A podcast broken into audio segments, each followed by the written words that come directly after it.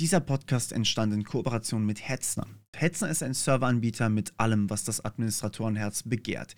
In diesem Podcast erfahrt ihr mehr über die Leistungen, Angebote, aber auch die internen Details, wie zum Beispiel den Tech-Stack oder die Arbeit bei Hetzner. Der Transparenz halber will ich hier aber natürlich trotzdem angeben, dass es sich um Werbung handelt. Ich wünsche euch sehr viel Spaß und wenn ihr Interesse habt, checkt definitiv den Link in der Beschreibung. Viel Spaß! Hallo meine Freunde, herzlich willkommen mal wieder zu einem reinen Podcast. Heute ist tatsächlich nicht live, aber dafür mit einem tollen Gast und zwar Lars ist da von Hetzner, der euch sehr, sehr viele Infos mitgebracht hat und natürlich auch sehr viel sprechen kann über Server-Hosting, weil er in genau diesem Bereich arbeitet. Hi Lars. Hi, freut mich hier zu sein. Freut mich, dass du da hast. Vielen Dank dafür. Ähm, wir wollten heute einmal ganz kurz darüber sprechen, was du so machst und was eigentlich so alles bei einem Serveranbieter ansteht, beziehungsweise was auch gerade in jetzt eurem neuen Datenzentrum äh, angefallen ist und wie ihr das so aufgebaut habt. Erstmal kurz zu dir aber. Ähm, was machst du? Wo, wo, kommst du her? Was, was hast du getan? Ja, also ähm, wie, wie, schon gesagt, ich arbeite bei Hetzner Cloud ähm, und äh, ich arbeite dort als äh, Entwickler und Teamleiter im Backend-Bereich Networking. Also das umfasst so Sachen wie Floating IP, Primary IP, Firewalls, Net, Private Networks, alles so in der Kante. Und mhm. ja, ja, genau, also alles schon sehr technisch, aber ähm, ja, ähm, wo komme ich her? Wohne hier im schönen NRW. Aber ähm, genau, wir wollten ja über Themen sprechen, auch Richtung USA, richtig? Genau, richtig, ja. Genau, ja, genau.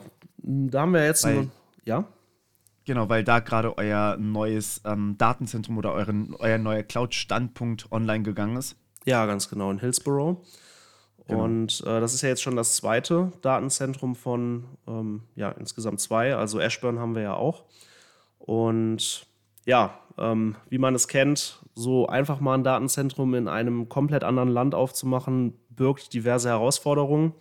Das mhm. Gute ist natürlich, dass jetzt Hetzner ganz speziell schon Erfahrung da drin hatte. Das heißt, ähm, Ashburn wurde ja schon eröffnet. Das heißt, man konnte sich auf Erfahrungsberichte, sage ich jetzt mal, stützen.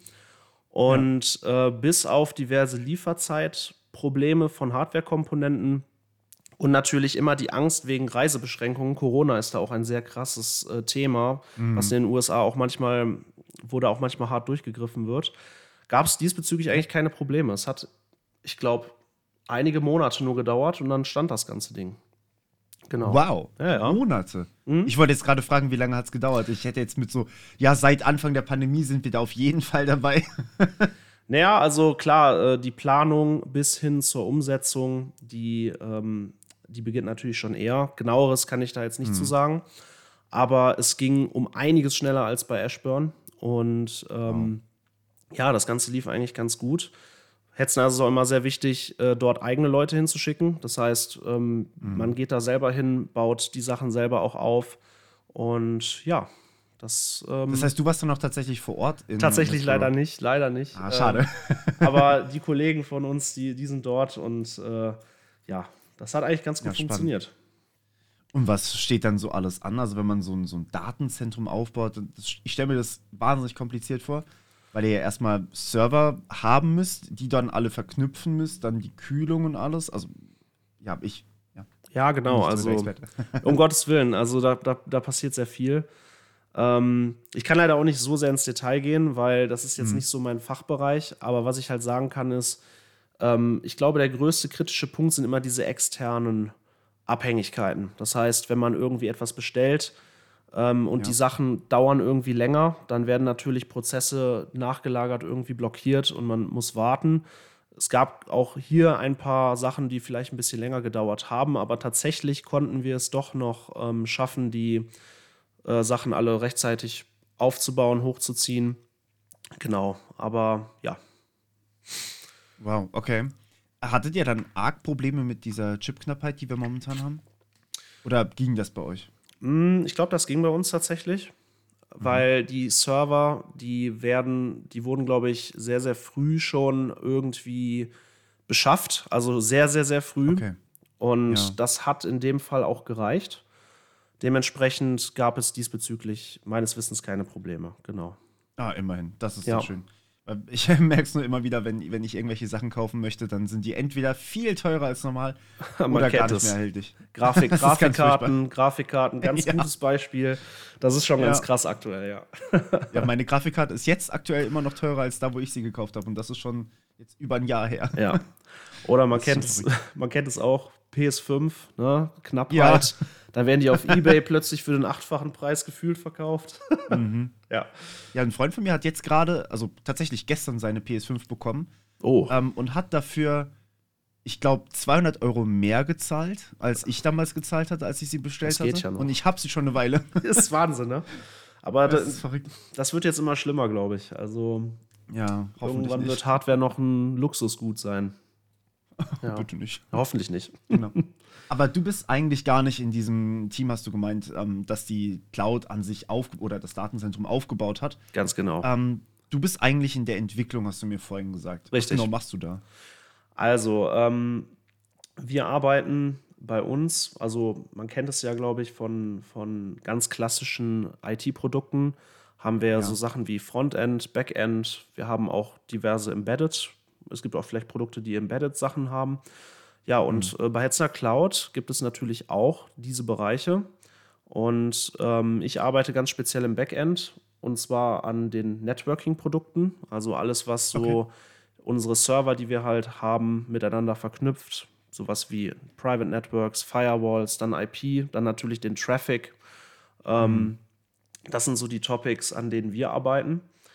Und ja, genau, das ist so. Das heißt, das mhm. heißt, ihr sorgt erstmal dafür, dass sich die Cloud wirklich wie eine Cloud anfühlt, weil eigentlich ist ja Cloud erstmal so ein Begriff, der so gar nicht stimmt. Also eigentlich sind das ja haufenweise verschiedene Server, die einfach miteinander gekoppelt werden. Cloud, Cloud ist generell ein sehr ähm, vielseitiger Begriff, weil egal wen du fragst, ob das jetzt ein Autonormalverbraucher auf der Straße ist oder ein ITler, viele sagen mhm. immer was Unterschiedliches zu einer Cloud und eine Cloud kann auch verschiedenes sein. Wenn ich jetzt zum Beispiel einen Kollegen auf der Straße frage und sage, hey, was verstehst du unter einer Cloud, dann sagt er mir, ist das nicht sowas wie Dropbox? Ne, so. ja. Und er hat zum Teil recht, aber ähm, es ist halt nur die halbe Wahrheit. So, und äh, wie würdest du es definieren? Wie, wie, ich es definieren würde, ja. Also ja. eine Cloud ist aus meiner Sicht eine Plattform, wo ähm, Dienstleistungen bezüglich so Computing angeboten werden. Also ist jetzt schwierig, in einen sauberen Satz zu fassen. Aber im Endeffekt mhm. ist Cloud eine Plattform, wo man sich Ressourcen einkauft, die man für sein eigenes Produkt halt verwendet. Und diese Ressourcen, die können von Infrastruktur bis hin zu Software reichen. Na, da gibt es so spezielle Begriffe wie Software as a Service, Infrastructure as a Service. Das mhm. sind so, so diese, ja. diese Kernbegriffe, die unter Cloud fallen. Und mhm. ähm, hier haben wir dann jetzt verschieden, eine verschiedene Bandbreite an Clouds, könnte man fast schon sagen, die es aktuell auf dem Markt gibt. Es gibt so diese richtig großen Clouds, wie zum Beispiel AWS und Azure, jetzt als Beispiel mhm. genannt, die auch richtig spezifische Services anbieten, um diverse Use Cases zu behandeln. Ne? Als mhm. ganz kleines Beispiel, ich habe 300.000 Geräte im Feld, irgendwas, sagen wir mal eine Heizung, und ich will die alle mit äh, meiner Cloud verbinden, ich will die Daten haben. So, dann gibt es zum Beispiel bei Azure einen Service, der nennt sich IoT Hub. Der löst direkt ganz viele Probleme auf einmal. Man hat äh, eine sichere Verbindung. Ähm, das ganze Datenhandling, gleichzeitige Handling wird sauber abgehandelt. Ähm, und man muss dafür natürlich zahlen. Also man macht sich natürlich ja. von diesem Produkt dann abhängig, aber große Firmen, die, ähm, die profitieren davon, weil die halt ganz schnell ein Produkt auf den Markt kriegen wollen, die vielleicht dann auch noch eine Partnerschaft haben mit diesem jeweiligen Anbieter. Die wollen halt einfach bestehende Systeme nutzen und bei sich im Produkt einbinden. Ja. So, und dann haben wir natürlich jetzt, kommen wir mal zu Hetzner, auch äh, so eine Hetzner, also eine Cloud wie Hetzner, die jetzt nicht so krass spezifische Services anbieten, sondern eher auf diesen Infrastructure as a Service setzen. Also, was man ja bei Hetzner Cloud hat, man kann sich ja Server holen, man kann sich Volumes holen, man kann diese dann irgendwie miteinander verknüpfen. Ähm, ja. Dann haben wir natürlich noch Integrations wie Terraform-Provider, auch sehr spezifisch jetzt gerade wieder, aber mit, mit denen du halt hier ähm, diese Infrastruktur managen kannst. Und der Begriff, der jetzt hier genannt wird, um Hetzner Cloud zu beschreiben, nennt sich Simple Cloud. Man sagt oh. ganz, ja, das okay. ist, äh, das wirst du jetzt, glaube ich, auch beim Google nicht so krass finden, aber Hetzner Cloud sagt halt, wir wollen gar nicht so ganz krass spezifische Services anbieten. Wir wollen ja. lieber dem Kunden mehr Freiraum lassen. Wir bieten dem dieses Bare Metal, also diesen, diese Server, diese Volumes, dieses ganze mhm. Drumherum. Und alles, was der Kunde auf diesen Servern macht, ist ihm überlassen. Und das natürlich noch für einen guten Preis. Also viele Kunden wollen sich auch gar nicht von diesen großen Cloud-Anbietern abhängig machen. Und da ist Hetzner mhm. Cloud natürlich ein sehr lukrativer ja, Cloud-Provider. Die Idee ist also, dass ähm, wir einfach sozusagen einen Server mieten können, so wie wir das jetzt auch schon machen momentan bei euch. Und den Server dann sozusagen einfach benutzen können. Der muss halt nicht bei uns stehen. Also das, das Tolle ist ja, dass ich bei mir quasi keinen Server zur Verfügung stellen muss. Ich muss die ganze Infrastruktur nicht haben. Und vor allem, ich brauche die Internetleitung nicht hierher, denn das würde auf, auf niemals reichen. Absolut. ähm, aber auf der anderen Seite ähm, habe ich nicht so einen spezifischen Service. Das heißt, ich kann nicht einfach sagen, ich will jetzt, äh, ich will jetzt hier irgendwie, ähm, weiß ich, bei Google zum Beispiel Firebase haben, wo ich quasi einfach direkt die Benachrichtigungen schicke. Da bin ich dann halt am Ende von Firebase abhängig. Das ist ja dann wirklich in der App integriert. Das will ich ja eigentlich normalerweise nicht haben. Im besten Fall schreibe ich mir meine eigene API, hoste die bei euch auf dem Server, so wie wir das gerade machen, und darüber kann ich mich dann connecten. Ganz genau. Also. Das heißt, es ist ein bisschen freier, aber gleichzeitig dafür auch ein bisschen äh, mehr Arbeit, wenn man so möchte. Richtig. Und das ist genau das, was man halt auch immer abwägen muss, wenn man jetzt entscheidet, ein Produkt zu entwickeln, was irgendwo in der Cloud liegen soll. Man muss halt, mhm. man muss sich entscheiden, wie viel Abhängigkeit will man sich einbauen, wie viel mhm. ist man bereit auch selber zu machen. Ich meine, nur weil man jetzt, sagen wir mal, bei Hetzner sich sein Produkt auf den Servern aufbaut, heißt das ja nicht, dass man alles selber macht. Ne? Es gibt ja ähm, Infrastruktur wie Kubernetes, wo du dann am Ende deine Sachen fertigen, auch externen ja. Open Source Sachen reinklatscht, dann sind die da, aber dann hast du die halt trotzdem irgendwo selbst gemanagt. Ich glaube, mhm. es geht eher so um, den, um, diese Frage, bist du bereit, Geld dafür auszugeben für bestehende Services? Ähm, oder bist du eher so einer, der etwas in der Hand haben möchte oder einfach, ja, sich die Zeit nehmen möchte, die Sachen selber zu tun? Also da gibt es also ein bisschen mehr Richtung Bastlercharakter. Genau, also klar. Ja. Ich glaube, ich glaube, ich würde jetzt keinem ähm, Studenten, der gerade anfängt, äh, IT zu lernen, direkt zu sagen, hey, geh nach AWS, mach da mal was. Ja. Da gibt es schönere Sachen. Also klar, man könnte, ich finde so Sachen wie Firebase gehen auch noch, da kann man auch gut mit anfangen, aber aus meiner Sicht ist es viel schöner, als Neuling anzufangen, sich einen Server zu mieten, da reinzugehen, mal mhm. selber so einen Webserver aufsetzen, mal selber mit Docker rumspielen. Das ist für Neulinge gut, aber auch für richtig komplexe Produkte, die auch, ich sag mal, auf den Preis achten wollen, die auch ja. jetzt nicht sich krass abhängig machen wollen von großen Firmen. Deswegen, genau. Auf jeden Fall. Also, aber, entschuldige, ich bin ein kleines bisschen erkältet. Ich weiß Alles gut. Wo das jetzt herkommt. Ähm, jetzt bleibt natürlich eine Frage und zwar, also wir hatten vorhin von Dropbox zum Beispiel als ähm, Plattform für Cloud gesprochen. Das wäre dann eher sowas wie äh, Software as a Service. Richtig, ganz genau. Genau, und ihr bietet, also es gibt ja, ich habe das dazu tatsächlich mal ein Video gemacht. Es gibt ja diese Software as a Service als komplett fertige Dienstleistung, kaufe ich mir einfach ein, und mache das fertig. Ja. Dann gibt es die Backend as a Service, wie Firebase das zum Beispiel ist. Da habe ich quasi erstmal alles fertig und kann ein bisschen anpassen. Dann gibt es die Plattform as a Service, da kann ich schon wieder mehr anpassen, aber immer noch nicht so viel. Und dann eben das, was ihr hauptsächlich bietet, eben Infrastructure as a Service. Wenn ich jetzt aber gerade dran denke, zum Beispiel, das Tolle, was man ja bei dieser Abstrahierung bei Cloud hat, ist, dass es skaliert. Das heißt, ich kann relativ leicht sagen, ähm, ich möchte, also nehmen wir einfach mal an, die Academy, die bei euch auf dem, auf dem Server läuft, das tut sie tatsächlich, ähm, ist plötzlich einfach, ne, es kommen so viele Leute, was super wäre, ähm, dass wir einfach damit nicht mehr klarkommen, dass die Last zu groß wird. Dann wollen wir mehr Last annehmen können und dazu brauchen wir im Zweifel einen stärkeren Server. Jetzt hardwaretechnisch ist halt irgendwo mal ein Ende gesetzt, klar. Das heißt, umziehen ist nicht so ohne weiteres. Was könnte man dann machen bei euch in der Cloud? Also ähm, generell, um Lasten zu verteilen, beziehungsweise, ja, man nennt es ja auch äh, vertikale Skalierung und oh, nee, horizontale Skalierung. Moment, ich verwechsel das immer. Aber, Wir können ähm, gerne beides klären. genau. Also, ähm, Vertikale Skalierung müsste ja hier so sein, wenn ich mich richtig erinnere. Und ja, nee, er hält gerade horizontal. horizontal ist das, genau. genau. Ja, jetzt, jetzt haben wir es. Ja. So, horizontale Skalierung bedeutet, äh, du gibst jetzt nicht mehr Hardware auf irgendwie auf deine Server. Also tun wir mal so, da ist jetzt richtig viel Auslastung drauf und du sagst, okay, komm, ich upgrade auf Tier 5 oder so. Sondern das bedeutet einfach, du stellst einen weiteren Service, äh, einen weiteren Server dahin, ähm, ziehst den mit in deine Anwendung mit rein. In der Regel hast du mhm. ja, wenn du deine Anwendung hast, ist, läuft die verteilt auf allen Servern und die mhm. teilen mhm. sich diese Last. So, und ähm, das heißt, du kannst immer mehr Server daneben stellen und die fangen dann an, die Anfragen von deinen Zugriffen äh, zu handeln. So, ähm, vertikale Skalierung ist natürlich, wenn du die Hardware verstärkst. Das ist so das, was damals im Jahr 2000, 2005, alles damals so on-prem, das war so der, ähm, ja, das war damals so der Approach. Und jetzt mittlerweile, wo ja. es so Sachen wie Docker gibt, Kubernetes, Sachen zum Verteilen, skalieren, ähm, geht der Trend eher so in einen Mischmasch, wo du halt sagst, okay, du willst, du willst auf, einen, auf der einen Seite äh, horizontal skalieren und dann bei Bedarf vertikal. So, ja. und was man jetzt bei Hetzner Cloud noch machen kann, ist, es gibt ein Produkt, das nennt sich Load Balancer. Das kannst du okay. vor deine Server hängen und der managt nochmal den ganzen Traf Zugriffstraffic für den, die Applikation, die auf deinen Servern ist. Das ist auch mhm. ziemlich praktisch. Das Ding kriegt auch eine IP-Adresse. Das heißt, du hast eine IP-Adresse und hinter dieser IP-Adresse kannst du dann je nach Zugriff, je nach Rules ähm, die Sachen an die einzelnen Server routen. Genau. Okay. Also, ja, genau.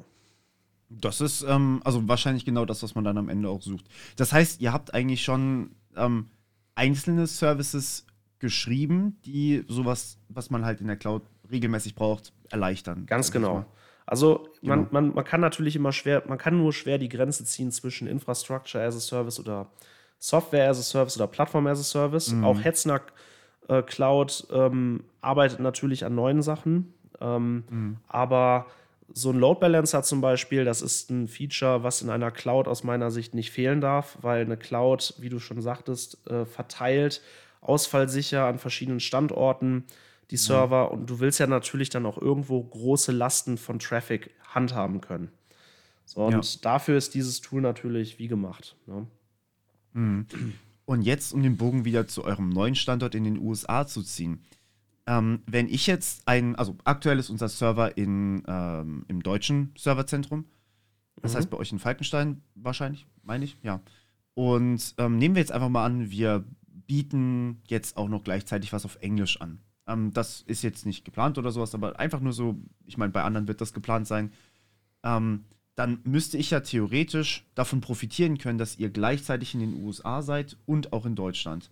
Das heißt, ähm, weil, also natürlich ist der Ping zum Beispiel für, für einen User jetzt nach Deutschland, der in Deutschland wohnt, sehr, sehr niedrig. Aber wenn jetzt jemand in den USA den Content konsumiert, ist der Ping halt grundsätzlich riesig. Ja, ja, genau. ähm, Genau, und deswegen habt ihr dann wahrscheinlich auch gesagt, ihr wollt in den USA einen neuen Standort aufbauen. Absolut.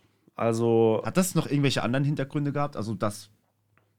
Also Expansion ist, denke ich, erstmal ähm, immer ein guter Grund. Und dann ist natürlich jetzt die Frage, wo soll es hingehen? Und die USA ist natürlich äh, ein sehr, mhm.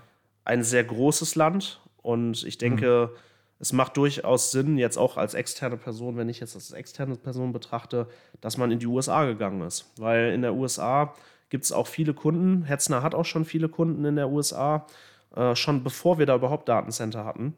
Und deswegen war der logische Schritt eigentlich klar, da hinzugehen. Mhm. Und ähm, genau, wenn man sich jetzt auch mal die Standorte anguckt, wir haben ja Hillsborough und, und Ashburn dann sieht ja. man ja auch, das eine ist an der einen Küste und das andere an der anderen. Ne? Also das heißt, ja. man sieht auch schon so ein bisschen die Strategie hinter dem ähm, Setzen dieser Standpunkte, dass man halt versucht, so viel flächendeckend abzudecken, wie es so geht. Ja, so ein bisschen Spanien und äh, Deutschland. genau, richtig.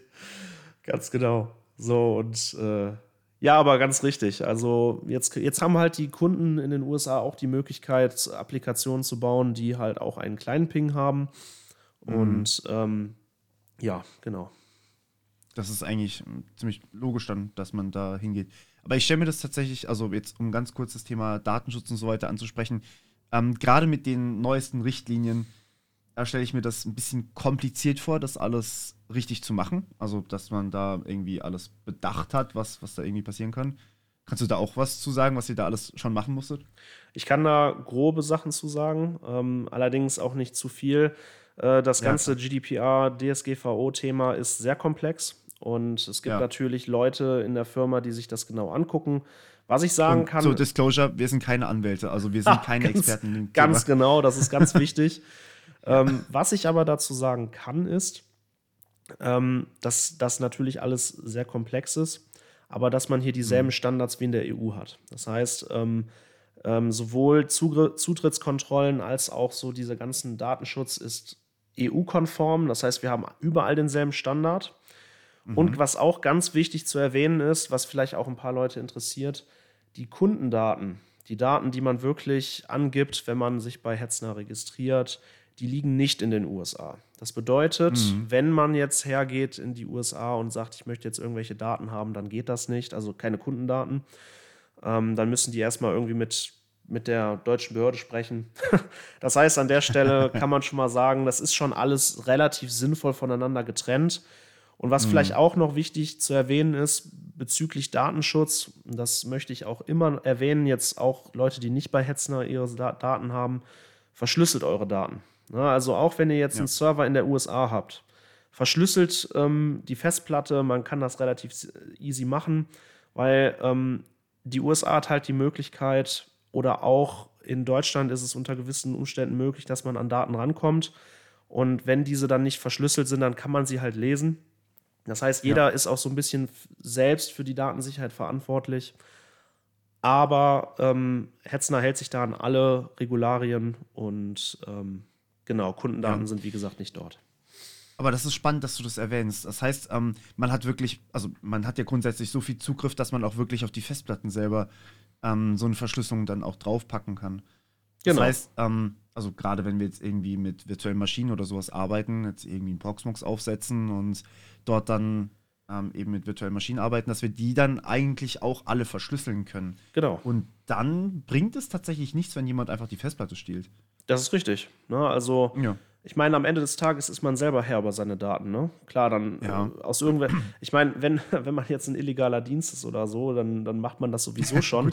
Aber ich finde, man sollte das auch als Privatperson immer machen. Weil man weiß ja, ja nie, in was mal passieren könnte, ob die mal geklaut wird. Es muss ja nicht mal vom Government kommen. Es kann ja auch sein, dass irgendwer dann mal irgendwas klaut und dann ist es ja. immer gut, dass die Daten verschlüsselt sind. Ne? Ja, immer. Grundsätzlich klar. Ähm, aber gerade nochmal wegen, ähm, wegen diesem Load Balancing-Thema dann. Das heißt, man kann quasi einsetzen oder aufbauen. Ich habe einen Server in den USA, ich habe einen Server in Finnland, habt ihr noch ein Rechenzentrum und in Deutschland. Und ähm, kann quasi sagen, okay, mein Load Balancer teilt das dann auf, je nach, je nach Standort des Users? Also, es ist ein bisschen, man muss dazu sagen, es gibt, es ist jetzt nicht so trivial, ähm, Server von so, von so großer, ähm, ich sag mal, von so einer großen Entfernung her zu verknüpfen. Ich mache mal ein Beispiel. Ähm, es gibt bei Hetzner Cloud ein ähm, Produkt, ähm, Private Networks. Und da kannst okay. du jetzt, sagen wir mal, mehrere Server reinpacken, die kriegen dann eine private IP-Adresse und dann können die untereinander reden. Jetzt ist es ja. aber so, da gibt es Einschränkungen. Und zwar kannst du ein Private Network zum Beispiel nur in Europa machen. Ne? EU okay. Central nennt sich mhm. das dann. So, und gleichzeitig gibt es aber auch eine, ähm, eine, eine Region in USA, die nennt sich, glaube ich, US West oder US East. Und du kannst also jetzt nicht so einfach diese Sachen miteinander pairen, so in einem Private ja. Network, weil das ist sehr technisch. Da, das, da jetzt drauf einzugehen, ist, glaube ich, zu detailliert. Also es gibt schon. Oh, kannst du gerne machen. Also ich glaube, wir haben ein paar Leute, die hier sehr, sehr technisch sind. das, ist, das ist richtig. Die Sache ist, ähm, wie das jetzt so unter der Haube genau funktioniert, ist auch mir jetzt nicht bekannt. Ähm, mhm. Aber was ich sagen kann, ist, dass wir so eine Trennung zwischen EU haben und US. Also du kannst da ja. die Netze schon so, so legen. Natürlich können die trotzdem untereinander reden, aber da müsste ich, ich müsste ich nochmal nachgucken, ob das überhaupt ob das machbar ist. Aber genau. Ja, was ich mir vorstelle, ist, dass man dann eher ähm, den dass man vielleicht am Anfang mal so einen Ping rausjagt an den normalen Standort und dann mal schaut, okay, wo ist denn der User? Und dass man dann halt manuell einfach sagt, okay, dann gehst du halt dahin oder gehst dorthin. Ja, ja, genau. macht das am meisten Sinn. Ja. kann auch gleich nochmal ja, eben kurz cool. nachgucken. Komm darauf nochmal zurück. Ich schaue noch gleich mal gleich nochmal eben nach. alles gut. Müssen wir, müssen wir gar nicht so tief betrachten. Nee, um, ähm, alles gut. Aber genau, ähm, also grundsätzlich ist das auf jeden Fall was, was man immer bedenken sollte, wenn man so eine Applikation auch schreibt. Für wen ist sie eigentlich und wo hoste ich die dann am Ende auch? Also mhm. zum Beispiel bei unserer Academy macht das natürlich Sinn, dass wir sie jetzt in, äh, in der EU hosten ähm, und dort dann auch ohne Probleme skalieren können, natürlich. Genau. Ähm, wie macht ihr das grundsätzlich? Also, äh, du hast ja erzählt, dass ihr in der oder dass du in der Entwicklung tätig bist. Das heißt, ihr entwickelt neue Dienstleistungen für Cloud. Ganz oder genau. Du entwickelst neue Dienstleistungen für Cloud. Ähm, und du hast auch schon ein paar Beispiele gegeben. Du hast über IP und Firewalling geredet. Ähm, wie ist das bei euch? Also, wie, wie funktioniert eine Firewall für einen Cloud-Anbieter? Ich stelle mir das riesig vor und sehr kompliziert. Ja, also ähm, also erstmal muss man vielleicht noch mal ein bisschen vorne anfangen. Ähm, mhm. Wenn wir jetzt von, von Hetzner Cloud sprechen, dann, dann haben wir ja erstmal dieses Produkt. Man hat ja auch diese Oberfläche, dieses visuelle Frontend, sage ich jetzt mal, wo du halt deine ja. Server kaufst. Aber unter der Haube ist da eine große API hinter. Ne, diese API ist ja auch dokumentiert, die ist offen. Wir haben Open Source Integrations, die diese API auch benutzen, wie unseren Terraform-Provider, Ansible, was auch immer wir da haben. Und ähm, am Ende wird dieses ganze System vom Backend sozusagen äh, gesteuert. Das heißt, ähm, mhm. wenn wir jetzt zum Beispiel einen neuen Server erstellen oder eine Firewall, dann wird das natürlich alles vom Backend aus gemacht. Und Kunden, die unsere ähm, API kennen, die wissen, dass diese Prozesse asynchron ablaufen. Ja, das heißt, wenn ich einen Server erstelle, bekomme ich in Sekunden, Millisekunden eine Antwort zurück Ne, Statuscode 200, super, kriege schon die Serverinformationen und bekomme dann eine sogenannte Action-ID. Und was dann aber im Hintergrund passiert ist, ich kann jetzt nicht zu sehr ins Detail gehen, aber man muss sich das so vorstellen, im Hintergrund läuft immer alles asynchron ab. Das heißt, mhm. kommt so eine Serveranfrage rein, wird dieser Server allokiert. Das heißt, er kriegt äh, einen ganz festen Standort im Datencenter ähm, und es werden so diverse Sachen von vornherein beschlossen, sage ich jetzt mal, bevor dieser Server erst gebaut werden kann. So, und am Ende des Tages ähm, purzelt da dann natürlich irgendwo ein Server raus. Der ist natürlich auch virtualisiert. Und mhm. ähm, diese Server kriegen, jetzt um nochmal auf die Firewall zurückzukommen, können natürlich auch diverse Firewall-Rules kriegen, indem man halt das Produkt Firewall äh, verwendet. Und das ah, ähm, okay. muss man jetzt vielleicht gar nicht so krass komplex betrachten. Also es ist komplex, aber man muss es sich einfach so vorstellen, wenn ich jetzt eine Firewall erstelle bei Hetzner Cloud und ähm, ich stelle Rules ein und dann sage ich, okay, ich möchte jetzt äh, diese Rules einem Server zuweisen, dann werden diese Rules einfach auf diesen Server applied. Ne? Es ist ein State Management dahinter. Es ist mhm. alles Mögliche dahinter, damit das alles konform ist. Es ist sogar bei uns so, dass ein Server, wenn du ihn zusammen mit einer Firewall erstellst, also du kannst ja, wenn du in der Server Creation Page bist, kannst du ja angeben, hey, ich möchte, dass dieser Server in einem Netzwerk ist, ich möchte, dass dieser Server in einer Firewall ist. Dann fährt dieser Server auch gar nicht erst hoch, bevor er diese Firewall-Rules nicht gekriegt hat. Also da ist ein okay. sehr komplexes System hinter, was dafür sorgt, dass alles mit rechten Dingen zugeht und dass wir unseren mhm. ja, Anforderungen gerecht werden. Ja. Okay. Spannend. Das heißt, ähm, im Endeffekt läuft aber bei euch alles automatisiert ab. Gibt es Prozesse, die man nicht automatisieren kann? Oh, gute Frage. also eine Sache kann ich jetzt schon mal sagen. Alles, was man über das Frontend machen kann, ist komplett automatisiert. Ich wüsste jetzt nicht, dass da irgendwas nicht automatisiert passiert. Mhm. Es gibt eine Sache, die man wirklich automatisiert machen muss. Ähm, ich sage es jetzt einfach mal, ähm, und zwar ist das die Beschaffung der IP-Adressen. Also okay. das Thema ähm, will ich jetzt auch gar nicht so explizit ansprechen, aber jeder Anbieter muss sich so IP-Adressen reservieren. Und ja. ähm, diese IP-Adressen werden dann einem ganz bestimmten Standort zugewiesen. Ja. Und wenn diese IP-Adressen leer gehen, muss man neue beschaffen. So, und wir sind jetzt auch aktuell ja. in so einer Phase, wo IPv4-Adressen ziemlich teuer werden. Das ist auch übrigens der Grund, warum Hetzner jetzt neulich vor ein paar Monaten gesagt hat, dass man für IPv4 ein bisschen äh, zahlen muss. Das müsste ja allen Kunden mal aufgefallen sein. IPv6 ist kostenlos, klar. Aber IPv4. Wir haben auch wahnsinnig viele IPv6-Adressen, aber IPv4 kriegt man halt kaum mehr. Ja. Was ja auch komplett sinnvoll ist. Also ich meine, ja. man, man sollte jetzt einfach endlich mal bitte auf IPv6 umstellen. das, das Problem daran ist, dass halt wirklich viele große Anbieter das noch gar nicht supporten. Das ist das große Problem. Also ja. wir sind da sehr progressiv, glaube ich. Wir, wir sind gerade dabei, also wir, wir bieten das an. Die Server können alle IPv6 haben.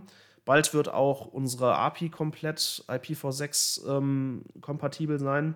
Irgendwann, ja. also bald. Und ähm, ja, deswegen ist es halt schwierig. Man muss halt beides irgendwo supporten. Ja. Und aktuell sind die Leute auch noch bereit, dafür Geld zu zahlen. Also irgendwann, Klar. ja. Problem ist halt, dass es momentan einfach noch Pflicht ist, damit eben wirklich jeder drauf zugreifen kann. Aber vielleicht ganz kurz hier thematisiert für die Leute, die zuhören und nicht wissen, was da eigentlich das Problem dahinter ist. IPv4-Adressen sind halt limitiert. Ne? Man hat immer nur so 255 mal 4, äh, beziehungsweise hoch 4 in dem Fall, ähm, Adressen, die man insgesamt überhaupt abbilden kann. Größer geht halt einfach nicht, weil man kann nur Zahlen von 0 bis 255 Punkt und das Ganze viermal machen.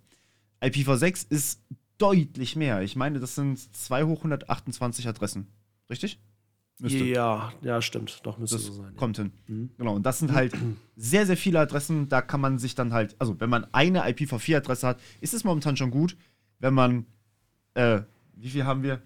Äh, ich glaube, 2 hoch 64 IPv6-Adressen hat, dann ist das äh, normal. Und das sind halt so viel mehr Adressen. Damit kann man auch sehr, sehr coole Sachen machen.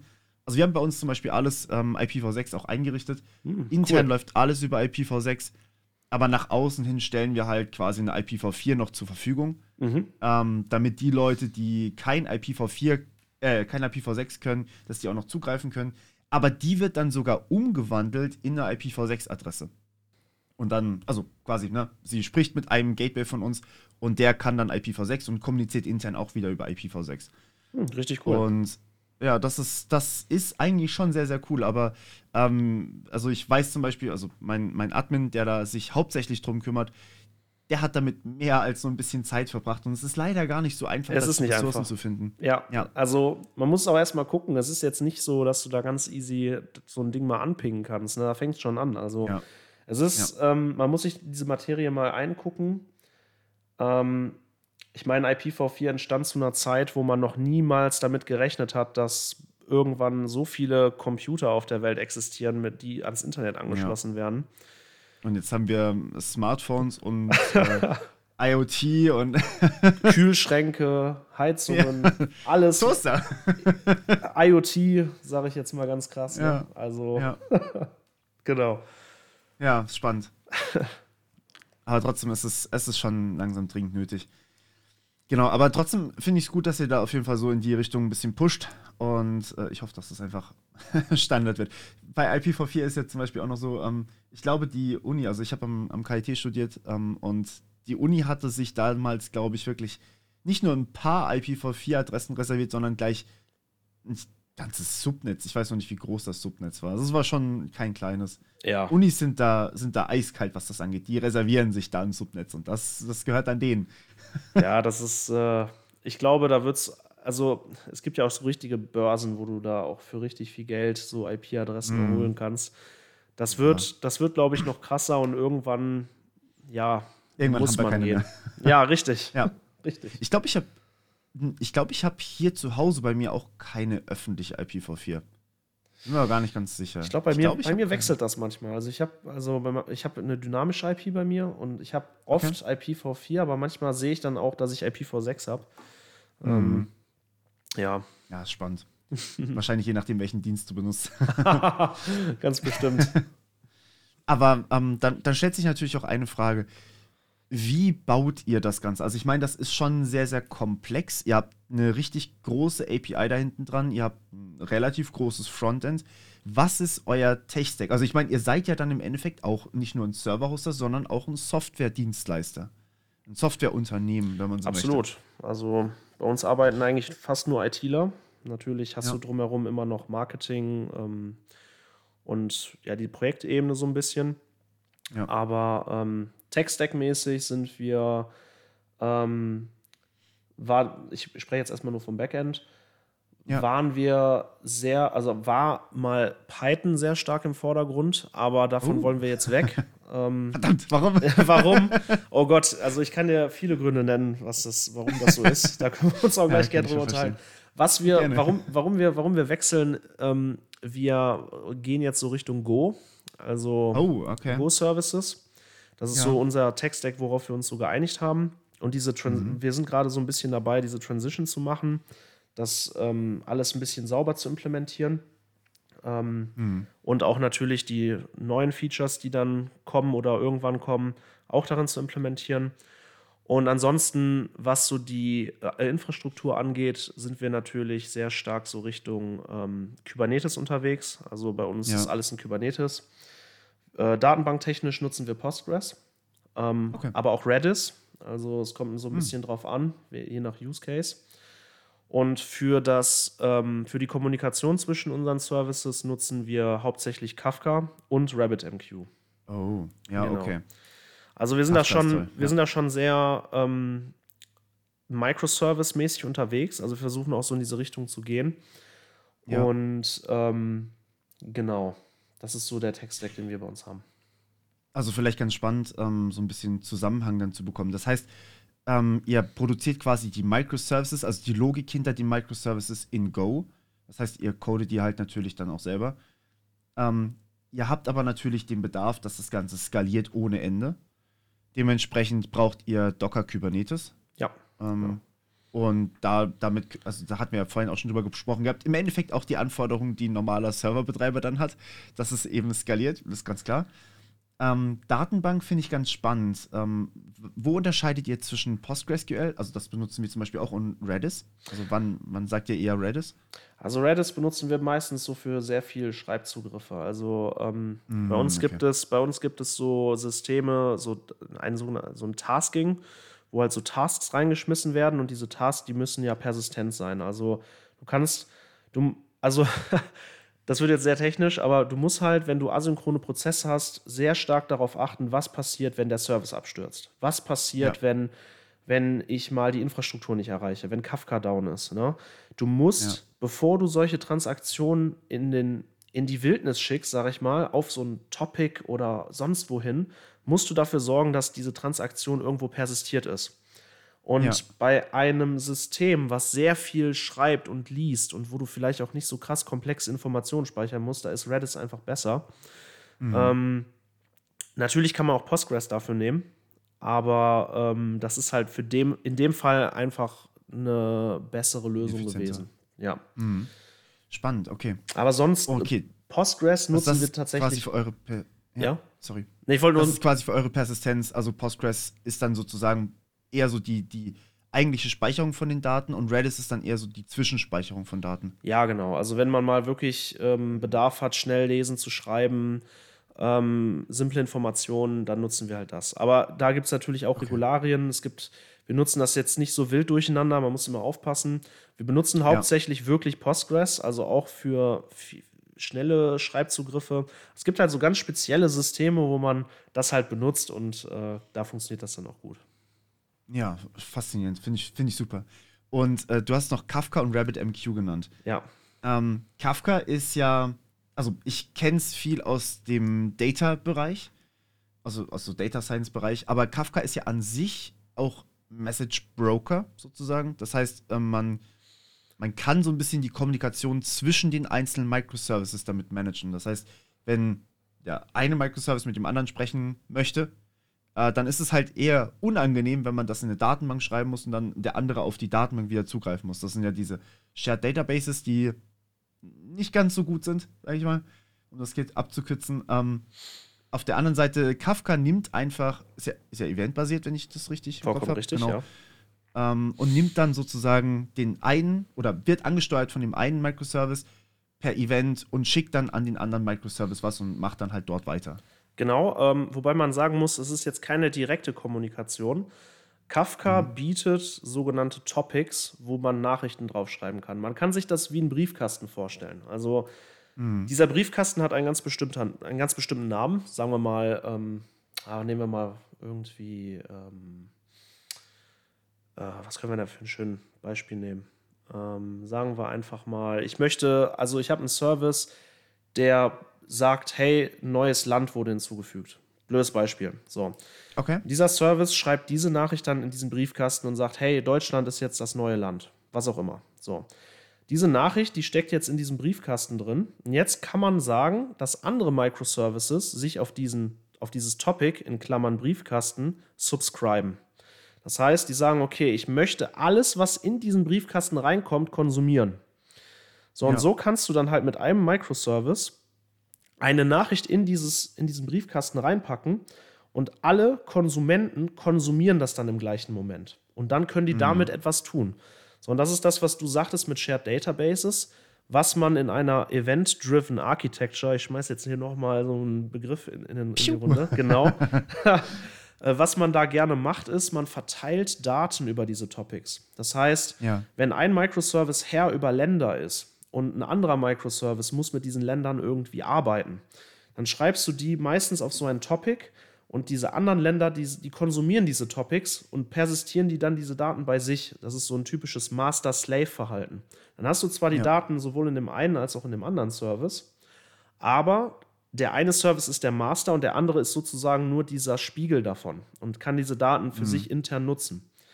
Der Vorteil, der sich daraus ergibt, ist natürlich, dass der jeweilige Service nicht nochmal zu dem anderen Service gehen muss mit einem synchronen REST-Call oder was auch immer, um die Daten ja. abzuholen. Der Daten hat, äh, der Service hat die Daten schon bei sich. So, und äh, die werden dann geupdatet, sobald neue Daten auf dieses Topic kommen.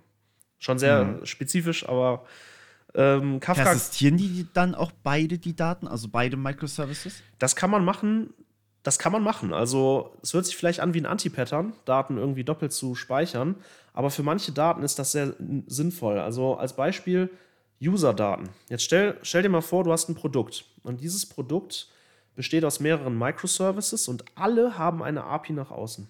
Du willst, dass, ja. du willst wirklich jetzt nicht, dass es ein, ein, eine REST-Schnittstelle für, für alles gibt, sondern du willst, dass jeder Microservice seinen Use Case nach außen expost, dass jeder seine eigene REST-API hat.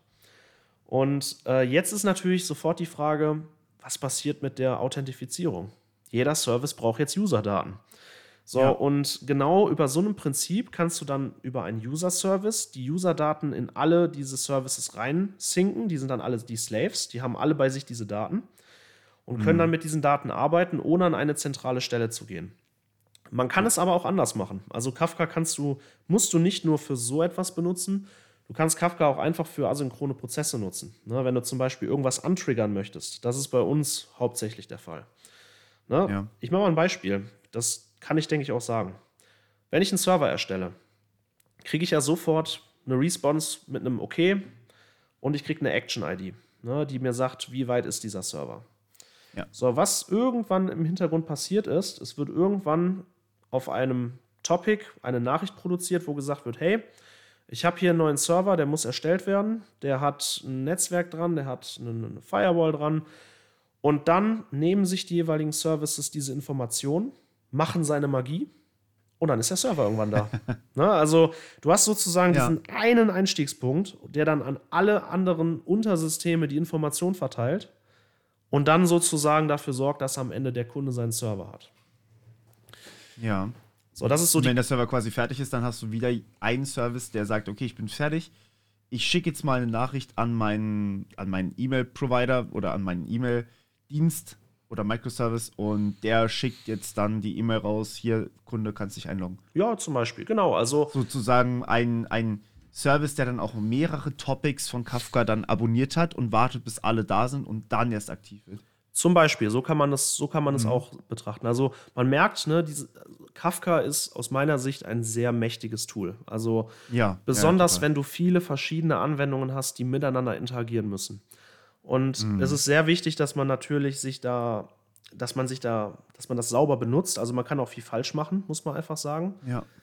Äh, man muss sich aber auch überlegen, wie man was macht. Ne? Also ob man jetzt dieses Master-Slave Datenverhalten macht, was ich jetzt am Anfang erklärt habe, muss man nicht. Ne? Es gibt viele Leute, die mhm. sagen, nee, ich will nicht diese Daten x-mal persistieren.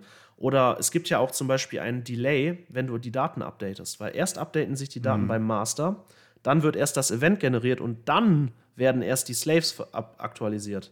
Dazwischen hast du ja einen Zeitraum, wo die Daten potenziell falsch sind. So, das sind so alles, also das sind alles, Architektur, alles Architekturfragen, die man halt klären muss. Ja.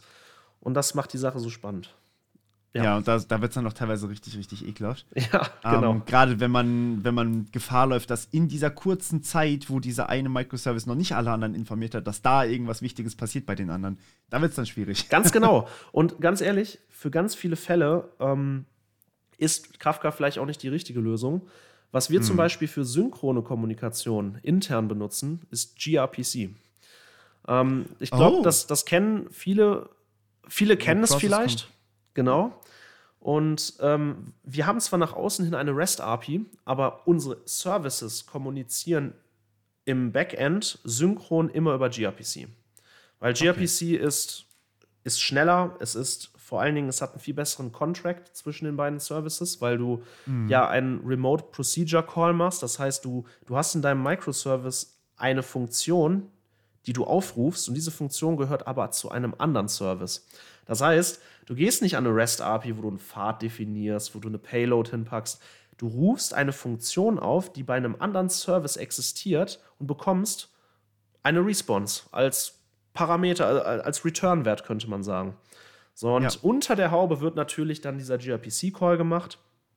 Aber der Vorteil ist halt, und das habe ich ja schon gesagt, wir haben ja Python und Go bei uns. Ja. Und für alle, die gRPC kennen, die wissen ja auch, dass man so eine gRPC Server Client API mit Protobuf schreibt. Und ja. das Schöne an Protobuf ist, ähm, du kannst Protobuf in alle Sprachen exportieren. So, und am Ende purzelt immer ein Client für Python raus, dann für Go und du musst einfach nur diese Funktion aufrufen und bist glücklich. Also, ja. das ist schon ziemlich praktisch. Und so kannst du, so kannst du quasi erst, also deine, deine Legacy-Sachen in Python weiterverwenden, kannst aber die neuen Sachen in Go schon mal schreiben, bis du dann irgendwann die Zeit findest, die Legacy-Sachen neu zu implementieren in Go. Ganz genau. Das ne? ist schon sehr, sehr nice, ja. Das ja. stimmt schon.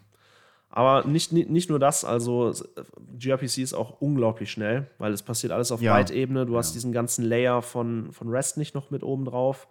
Mhm. Ähm, und natürlich hast du diesen krassen Contract, weil jedes Mal, wenn du irgendwas an der API änderst, ändert sich die Funktionsparameter. Ne? Also du hast wirklich diesen krass starken Contract. Wenn du einmal was am Protobuf änderst, muss sowohl Server als auch Client geupdatet werden, sonst klappt es nicht mehr. So, ja. und bei REST hast du immer so diese Gefahr, der Server ändert sich, aber der Client nicht. Und auf einmal gibt es einen 400er, 500er. Und äh, das kann bei gRPC einfach nicht passieren. Das ist, kann ja, nicht passieren. Weil halt beide Bescheid wissen müssen. Ganz genau, ja. Ja. Und dann hattest du noch gesagt, ihr nutzt RabbitMQ. Ja. Warum? Oder wo nutzt ihr das? Also RabbitMQ wird noch für diverse, ähm, da kann ich jetzt nicht so ins Detail gehen, also, was ich sagen kann, ist, Backend nutzt hauptsächlich Kafka, aber für mhm. unsere, ich sag mal, Plattform-Sachen, so Richtung, okay. Richtung Hardware, nutzen wir RabbitMQ ähm, aus technischen Gründen. genau. Okay. Ja, es ist halt manchmal schwer zu erklären. Ähm, das ist ähm, das ist in dem Fall Klar, nee, verstehe ich. Genau. Manch, manchmal ist es ein bisschen schwierig, das so alles zu begründen. Ich glaube, ich sehe hier tatsächlich Potenzial für ein neues Tutorial rein. Also ich glaube, ja, Kafka muss ich also, definitiv mal behandeln. Kafka ist cool. wird auch langsam mal Zeit. Und RabbitMQ weiß ich nicht. Ich, ich dachte mir immer so, ah, RabbitMQ muss jetzt nicht sein, Kafka reicht, kommt bald. genau, also beide, beide Message Broker haben halt diverse Features, die die, die anderen nicht, also, also wenn man sich jetzt mhm. mal so mhm. googelt, RabbitMQ versus Kafka, dann findet man Pro und Cons für beides. Kafka ist halt ja. sehr mächtig. Mit Kafka kannst du richtig verrückte Sachen machen. Du kannst in Kafka sogar Daten auf einem Topic persistieren, wie so ein Datenspeicher. Ach, da gibt es tausend oh. Sachen, die man da machen kann. Ja, ja, stimmt. Ähm, das nennt sich Compaction. Auf jeden Fall, es gibt durchaus Gründe, beides im Einsatz zu haben. Aber man muss auch bedenken, eine Firma wie Hetzner Online, Hetzner Cloud haben so viele Abteilungen auch und viele haben unterschiedliche mhm. Ansprüche. Und deswegen ähm, kommt es auch manchmal vor, dass du passt. halt, genau, dass, dass manche Leute auch sagen, nee, wir nutzen eher das und die anderen eher das. Genau. Macht ja schon Sinn auch, ja. Ja. Cool. Vielen, vielen Dank auf jeden Fall für den Einblick. Ähm, ja, kein Thema. Das heißt, das ist das Backend jetzt soweit abgedeckt, würde ich behaupten. Also, ich meine, wir haben einen recht ähnlichen Tech-Stack. Wir sind natürlich lang nicht so komplex. Wir brauchen zum Beispiel kein Redis. Wir brauchen eigentlich auch nur bedingt diese Remote Procedure Calls oder ähm, einen Message Broker brauchen wir eigentlich auch nicht wirklich. Wobei wir das irgendwo auch eingesetzt haben. Äh, aber da bin ich nur so halb involviert. Ähm, aber grundsätzlich ist es, ist es wahnsinnig mächtig und schön, dass man diese ganzen Optionen hat. Jetzt gibt es aber noch eine Komponente. Ich weiß, du bist, du bist nicht in dem Development drin, äh, aber vielleicht weißt du trotzdem, was ihr so an Technologie-Stacks verwendet. Frontend. Frontend, ja, da muss ich, muss ich nochmal kurz überlegen. Ähm, ich glaube, was wir bei uns im Einsatz haben, war Angular, wenn ich das richtig im Kopf habe. Ah, das kann gut sein, ja. Genau. Ja, wir benutzen Angular, wenn ich das richtig, im, richtig sehe. Mm. Ja, so. Angular dann wahrscheinlich so ein ähm, TypeScript-Stack. Ähm, genau. SCSS so. oder SASS wahrscheinlich. Ich meine, gut, Frontend ist ja auch, auch nochmal eine ganz spannende Sache für sich kommen ja immer ja, wieder neue JavaScript-Frameworks raus. Jede Minute hab, ein hab, neues. Ich habe von, dir, hab von dir auch ein Video gesehen, ähm, wo du das auch nochmal so thematisiert hast. Da hast du ja, glaube ich, Ja, gesagt, das ist ganz, ganz furchtbar. Äh, genau. Also es ist auch cool, weil man irgendwie immer was Neues hat, aber dann werden auch alte Frameworks immer wieder äh, fallen gelassen von Entwicklern und dann kann man die nicht mehr benutzen, muss umsteigen. Das macht die Sache ein bisschen anstrengend, deswegen bleibe ich mittlerweile ganz gerne bei den, ähm, bei den Frameworks, die wirklich weit im Einsatz sind und halt auch einen Maintainer wie Google hinten dran haben, so wie Angular zum Beispiel. Weil da kannst du wahrscheinlich sagen, das wird jetzt nicht von heute auf morgen sterben. Das ja. benutzen einfach zu viele dafür und irgendwer wird es weiterentwickeln. Das genau. ist eigentlich schon so ein, so ein gutes, guter Ansatz. Ähm, ist ja auch mit, mit Sprachen erstmal so, beziehungsweise mit äh, Frameworks für die Sprachen. Ich meine, gRPC ist auch von Google, ähm, oder? War doch Google. gRPC ist von Google, genau. Basiert ja, genau. auf ganz normalem G äh, RPC, so, genau. Und äh, genau. die haben das halt ein bisschen verbessert noch, ja. Ja, genau. Die haben da immer noch so, so ein bisschen den Touch drin, optimieren das dann halt wirklich zu Tode, weil sie es halt einfach brauchen und machen es dann Open Source. Und ja. ich meine, warum sollte man das nicht nutzen? Wenn es Google nutzt, dann ist es meistens das auch, ziemlich gut. Ich, ich, ich liebe das auch, ehrlich gesagt. Ne? Also, dass Leute sowas direkt Open Source machen, das ist so. Ja. Das keine Selbstverständlichkeit. Und, nee, äh, aber es ist cool. Absolut. Ist cool. Ja. Ja. Es gibt auch der Entwickler-Community so ein bisschen was zurück. Ja, ja schön. Ähm, also dann, dann wissen wir jetzt ungefähr Bescheid, was ihr da so, was ihr da so benutzt. Es ist wahnsinnig spannend, das mal so in einem, in einem riesigen Umfeld zu sehen. Also ich meine, bei euch ist ja wirklich riesig gedacht. Ähm, und ja, ich überlege gerade, wenn ihr diesen Server bereitstellt, macht ihr das dann, also wirklich die Allokation auf eurer Infrastruktur, läuft das dann auch über Go? Oder Python? Ja, genau. Also vielleicht, um noch mal so ein bisschen abzugrenzen. Ich muss gerade überlegen, aber ja doch, ich, ich sage das jetzt einfach auch mal. ähm, wir, haben, wir haben ja das Frontend. Ne? So, Frontend ja. ist, hast du alles schon gesehen. Das ist einfach die Webseite. Wir haben jetzt keine Mobile-App ja. oder so. Dann haben wir noch den Bereich Integrations. Das sind unsere Open Source Integrations auf GitHub. Ne, da gibt es so mhm. Sachen wie äh, Terraform, Ansible. Die benutzen aber im Endeffekt alle nur die API im Hintergrund. Ne? Ja. Ähm, wir haben auch noch so ein paar ähm, Integrationen Richtung äh, Kubernetes. Also ein Kubernetes Cloud äh, Runner haben wir, weil wir ja auch Kubernetes auf unseren äh, Maschinen laufen lassen können. Das ist auch so mit der Haupt-Use-Case mhm. von den Kunden. So, und dann haben wir natürlich den Backend-Bereich. So, das Backend kann man sich vorstellen wie das Gehirn. Also alles, was du in deinem Projekt siehst. Der State von, von deinen Servern, ähm, alles Informelle und alles, was man, ich sag mal, beschließen muss, passiert tatsächlich im Backend. Ja. Und diese Schicht hinter dem Backend, also diese Hardware-Schicht, wo dann am Ende wirklich auf den Hosts irgendwie diese VMs hochgefahren werden, ähm, diese Schicht ist, beinhaltet keine Business-Logik. Also das sind einfach nur, du gehst mhm. dahin, sagst, ich möchte das jetzt und dann kriegst du die Antwort zurück. Also es ist schon so sauber gekapselt, dass ähm, das ganze State Management im Backend stattfindet, in den Python ja. Go Services. Und ähm, die einzelnen Hardware-Komponenten oder die Schnittstellen dahin, die sind eher so, ähm, ja, wie so, ein, wie so eine Schnittstelle, an die wir hingehen und sagen, so, wir brauchen das jetzt, kriegen wir eine Antwort, mhm. dann müssen wir damit arbeiten. genau. Also es ist schon sehr sauber voneinander gekapselt, was wir da machen. Sehr schön. Finde ich gut. Finde ich, find ich super.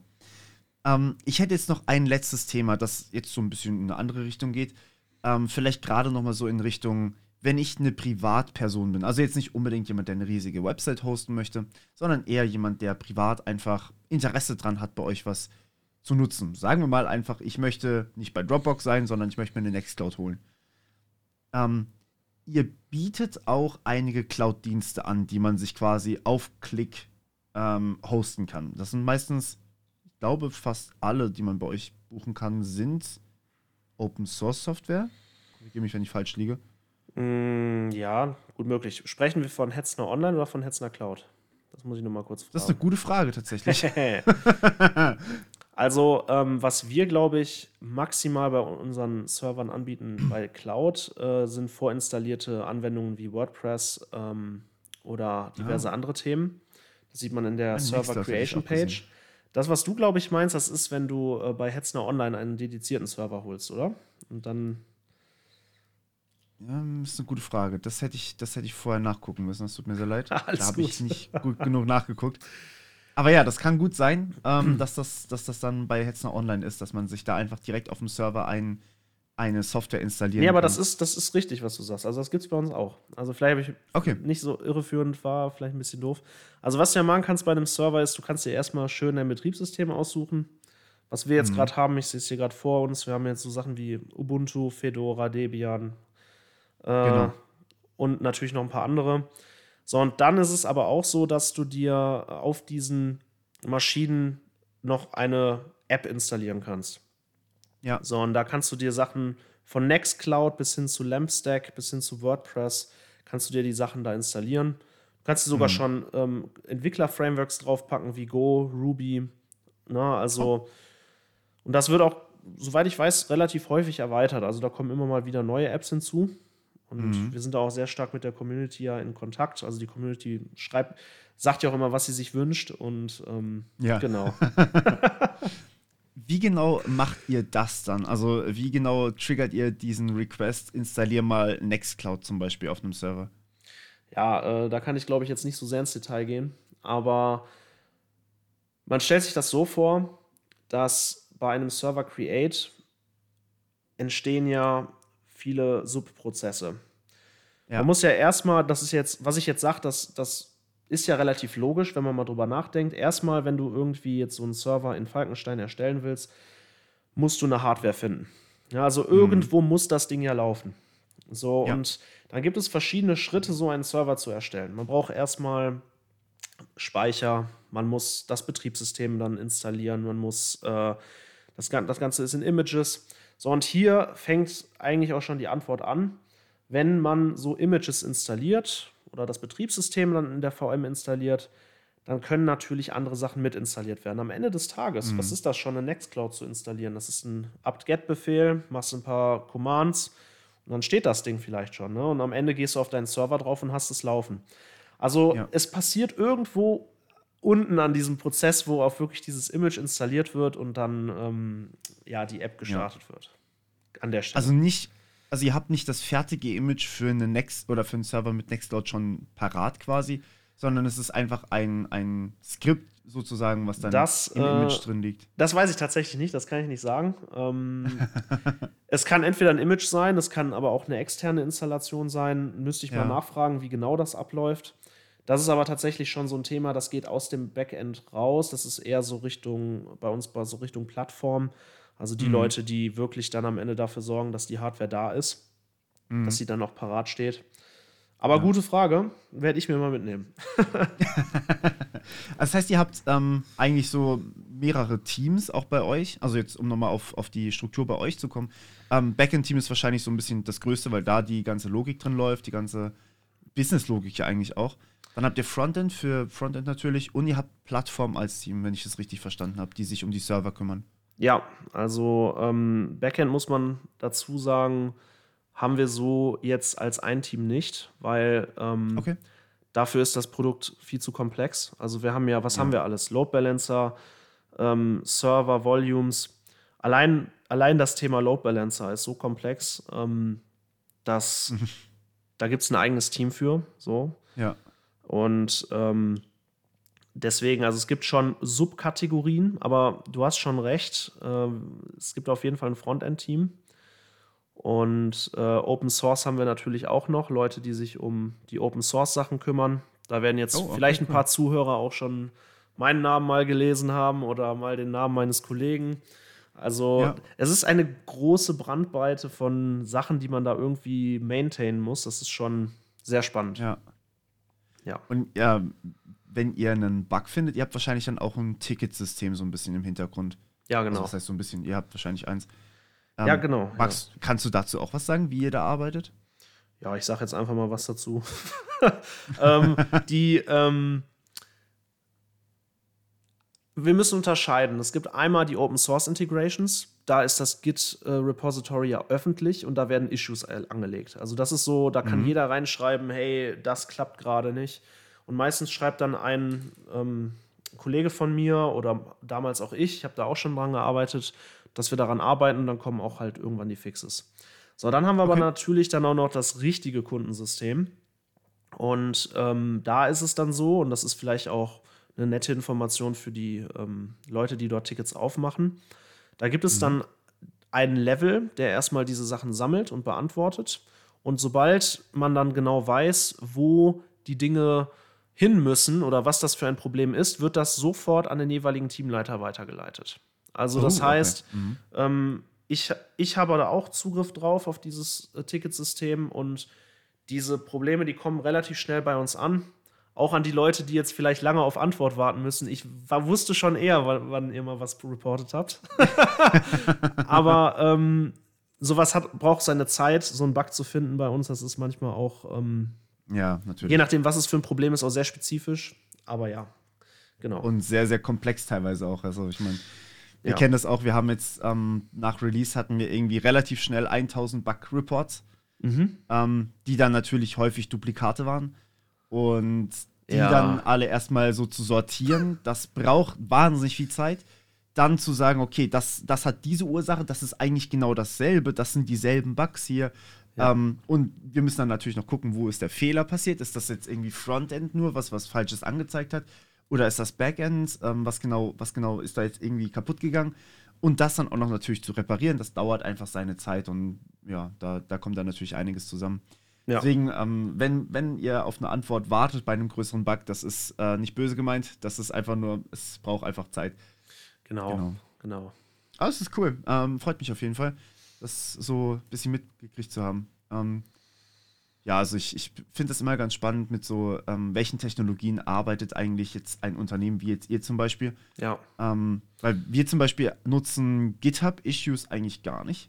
Ähm, wir benutzen diesen ähm, diesen Dienstleister da, den wir quasi über diesen kleinen Punkt an der Seite eingebunden haben. Und darüber können die Leute bei uns was melden. Und das ist sozusagen so. auch unser mhm. internes Ticketboard für die Entwicklung. Ja. Allerdings für die ähm, Long-Term-Sachen, also so Feature-Planung und so weiter, da bin ich dann, ähm, also da bin eigentlich fast nur ich involviert. Mhm. Ich beziehe meistens andere Leute im Gespräch damit ein. Ähm, und da haben wir eben auch nochmal einen anderen, äh, ein anderes Verwaltungstool, also ClickUp ist es bei uns, Mhm. Und ähm, da sind dann auch so Sachen, Notizen drin von mir und so. Genau, ja, aber wir, wir ja. nutzen, also für, für, für die Open Source Integrations äh, machen die Issues ja auch sehr Sinn.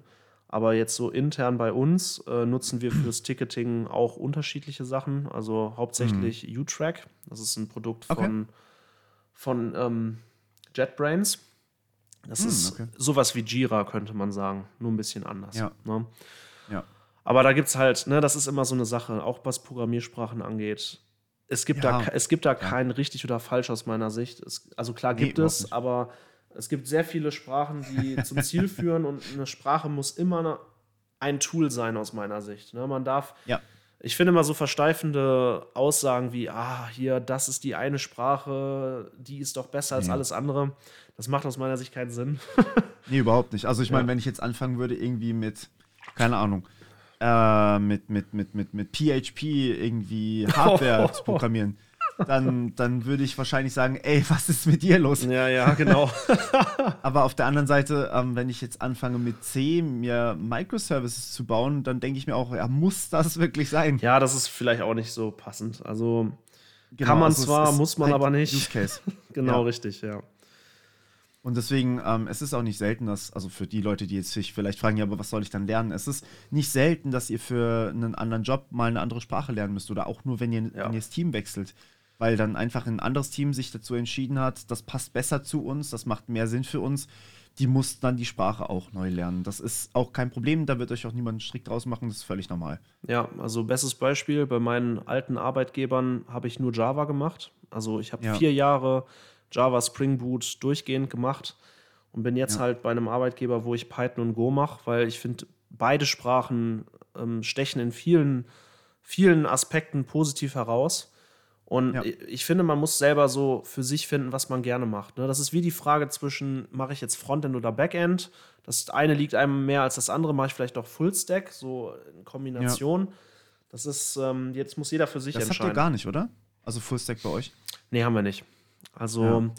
das ist auch mal die Frage. Ich war schon bei Firmen, die haben Full-Stack-Entwickler reingemacht. Man sagt immer, ja, Full-Stack-Entwickler fokussieren sich halt aufs große Ganze, können überall helfen, aber sind dann auch, können sich nicht so ganz tief, sind halt nicht ganz so tief in den Themen drin. Ich habe aber schon Full-Stack-Entwickler kennengelernt, die sowohl im Frontend als auch im Backend richtig am Rocken sind. Ja. Ich glaube, es kommt so ein bisschen auf die Unternehmensstruktur an. Ja, bei uns ist das sehr Backend-lastig, muss man einfach sagen, weil wir als ja. äh, Frontend aktuell nur die Seite haben, nur die, die Frontpage. Mhm. Ähm, ich kann mir auch vorstellen, dass es bei manchen Produkten vielleicht auch sinnvoller ist, auch eine Full-Stack-Anwendung zu haben. Ne? Ich mache jetzt mal ein ganz blödes Beispiel. Bei PHP gibt es ja ein Framework, das nennt sich Laravel. Da kannst ja. du ja beides reinschreiben. Ne? Sei mal, genau. sei mal dahingestellt, ob man das gut oder schlecht findet. Aber ähm, Ja, geht auch mit, mit Templates in verschiedenen API-Frameworks. Also da kannst du ja auch teilweise einfach die, die Website direkt mit reinnehmen. Und das ist ja an sich auch durchaus valide, wenn man das so machen möchte. Es kommt halt wirklich drauf an, wie man sich entscheidet. Ähm, aber es macht auch dann tatsächlich vom Tech-Stack einen kleinen oder größeren Unterschied. Absolut. Also wenn ich jetzt zum Beispiel irgendwie JavaScript im Front und im Backend habe, irgendwie mit Express und dann liefert mir Express direkt noch die, äh, die Templates fürs Frontend mit, ja, dann ist wahrscheinlich ein Full-Stack-Team sinnvoller als jetzt ein getrenntes Front- und Backend-Team.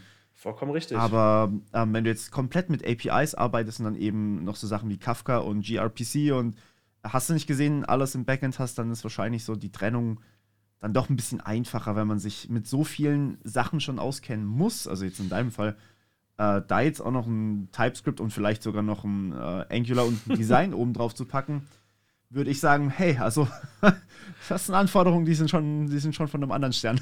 nee, ganz genau. Also das ist ja auch das, was ich schon am Anfang gesagt habe.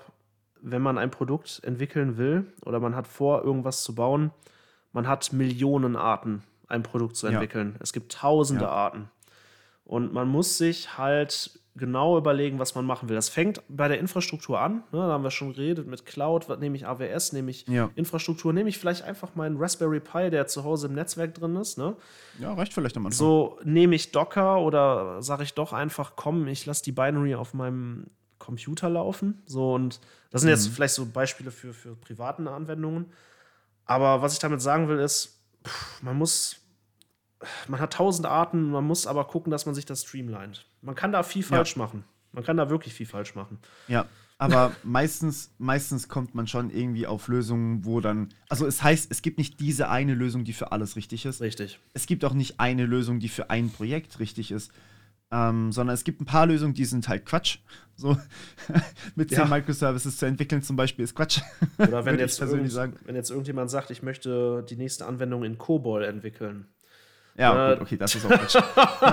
da würde ich dem auch sagen, hör mal, äh, geh lieber zu einer Bank und lass dich gut bezahlen, weil diese Jobs werden ja. aktuell sehr gut bezahlt. oh ja. Da, da würde ich tatsächlich vielleicht ganz kurz noch mit dir so ein bisschen in die Richtung abschweifen, wenn das für dich okay ist. Wir sind ja jetzt eigentlich schon so ein bisschen durch mit den Fragen. Ja, okay. Was ist deine Meinung zu ChatGPT? Ach du Scheiße, ja, ich. Also ich bin ja äh, auch einigermaßen gut informiert, was das angeht, so, also über YouTube und so. Man kennt es, jeder ja. Softwareentwickler hat so die richtigen Channel. äh, was, ich, was ich sehr schwierig finde, ist, wenn Leute so Thumbnails drin stehen haben und sagt, jetzt wirst du arbeitslos. So, jetzt geht das nicht ja. mehr. So, und ja. das ist ja bei ChatGPT, habe ich das auch gesehen. Und man muss, eine Sache muss man sagen, ChatGPT ist nochmal eine Schippe drauf. Also nochmal eine Schippe drauf auf Copilot, würde ich fast schon sagen, was ja jetzt auch ja. gehypt wurde. Es ist super interessant, aber es wird niemals einen Entwickler so richtig ersetzen können. Man hat so spezifische Fälle.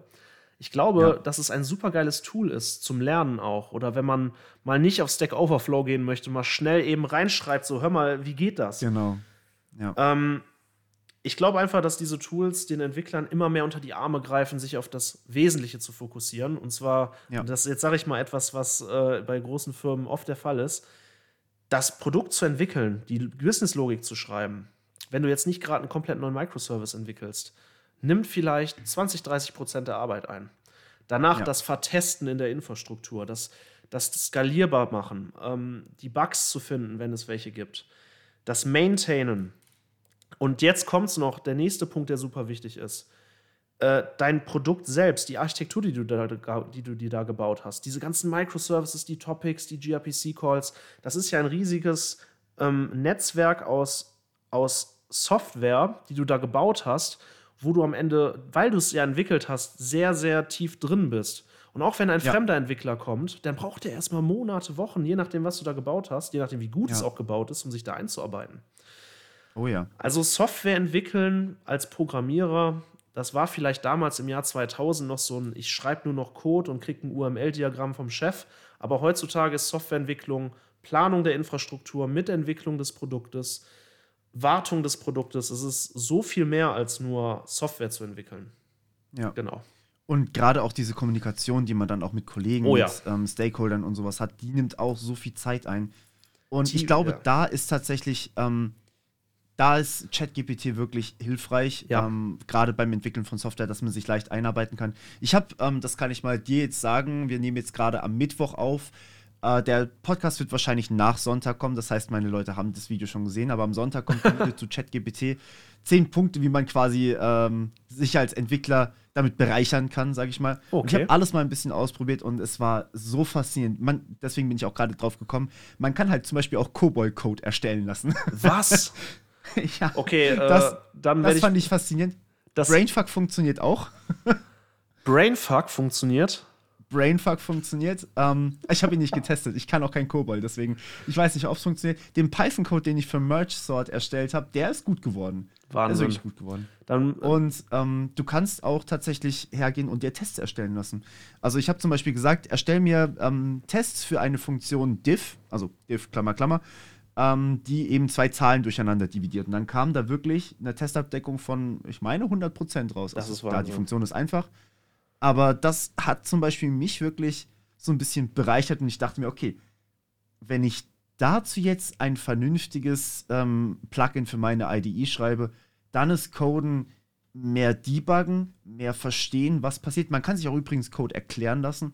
Ja. Ähm, und ich glaube, das macht für Entwickler den Arbeitsalltag echt einfacher, weil du kannst quasi, wenn du möchtest, so eine Art Pair-Programming mit der KI machen. Boah, krass. Quasi nochmal jemanden haben, der dir einfach drüber guckt, ob du da gerade Mist machst, der vielleicht deinen Code nochmal optimiert, der dir unter die Arme greift.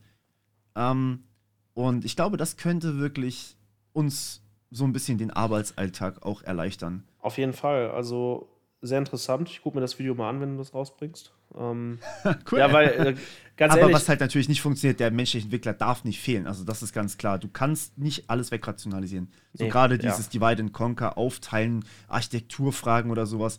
Da kannst du dir vielleicht Inspiration holen, aber der menschliche Entwickler wird das weiterhin machen müssen. Und ja. deswegen ist es eher eine, eine Assistenz-Sache ja. und kein Ersetzen. Ich mein, das muss man ganz klar an der Stelle sagen. Ich meine, das fing ja schon früh an. IDEs, äh, IDEs ja. zum Beispiel. Ja. Ne? Also damals weiß ich noch, als ich hier schön angefangen habe, Entwicklung zu lernen, habe ich mit C angefangen. Da habe ich DevCPP genommen. Das hatte nicht mal so eine richtige äh, Autovervollständigung. ne? Das fing ja. ganz langsam an mit IntelliSense bis hin zu ähm, Terminal-Sachen, die dir Prozesse vereinfachen, dass du mal eben per Klick einen Debug starten kannst bei Java zum Beispiel. Ja. Das sind so Sachen, ne? Und jetzt geht es halt weiter mit dem Code. Ne? Also, ja, ich finde das so. völlig also, normal. Es hat sich ja auch in den letzten äh, 15 Jahren schon so viel getan. Also, absolut, ich meine, ähm, ich habe hab angefangen, äh, C zu entwickeln. Das war ganz, ganz furchtbar. ähm, oder JavaScript habe ich, also JavaScript habe ich tatsächlich am Anfang mit einem Texteditor geschrieben. Krass. Und Notepad Ja, Notepad ja, Mann. Ja. Genau. Das, war, das ist keine IDE, wenn du ja. Nicht, also halt ohne Plugins.